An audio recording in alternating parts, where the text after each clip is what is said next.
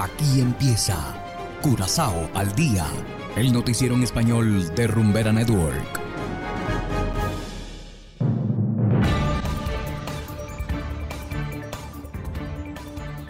Muy buenas tardes, estimados oyentes de Rumbera Network 107.9 FM. Igualmente saludamos a quienes nos escuchan en formato podcast a través de noticiascurazao.com. Hoy es miércoles 23 de noviembre de 2022 y a continuación los titulares. Gobierno pagó más de 10 millones de florines por error en 2019. Curazao recibirá fondos para la gestión de desagües y alcantarillado. Ciudadano chino detenido por usar pasaporte falsificado. Y en internacionales, Estados Unidos elabora plan para solicitudes de asilo al final del título 42. Esto es Curazao al día con Ángel Van Delden.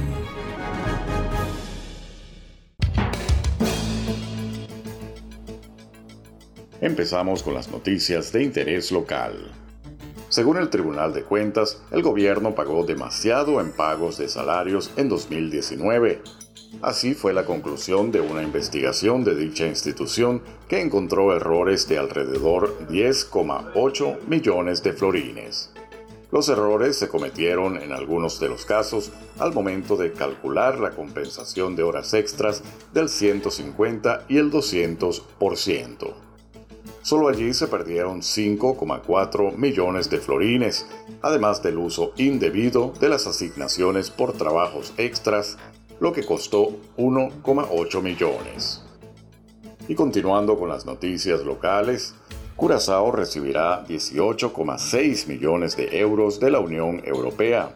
Esto se anunció ayer en la conclusión del foro número 19 de la conferencia ministerial de OCTA en Nueva Caledonia. El dinero está destinado a la gestión de desagües y alcantarillado. Esto significa que el gobierno invertirá en nuevas plantas de tratamiento de agua y en la reparación de las plantas existentes. El programa plurianual se extenderá hasta 2027.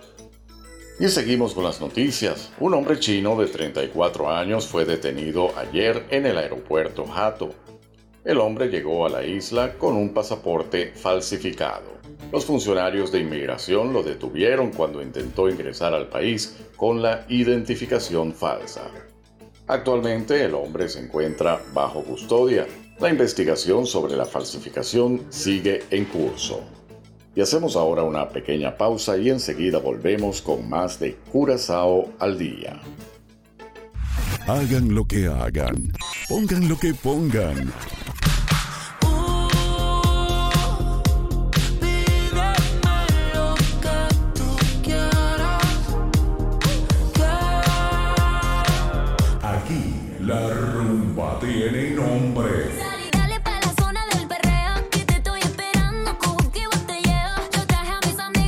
Puestas para el sateo. Rumbera Curazao. Rumbera Curazao. No tiene rival, solo para ti.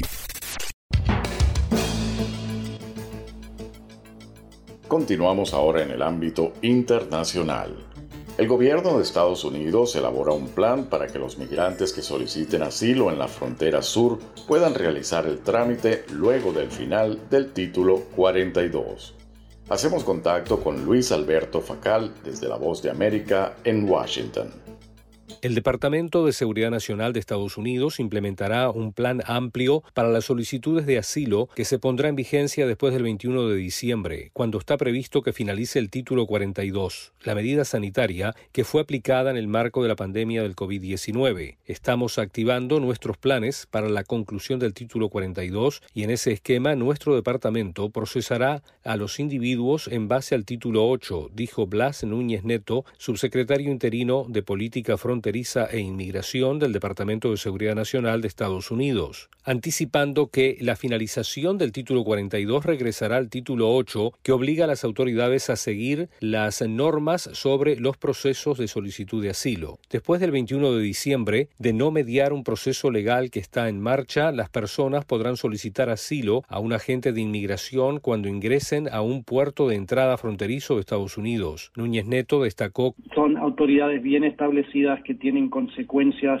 eh, importantes para la gente que cruza ilegalmente en la frontera y eso incluye la repatriación y también puede resultar en que alguien pierda la habilidad para venir a los Estados Unidos por hasta 10 años y también pueden haber prosecuciones por el crimen de cruzar la frontera. Las personas que no tienen base legal para permanecer en los Estados Unidos bajo nuestras leyes de inmigración serán deportadas.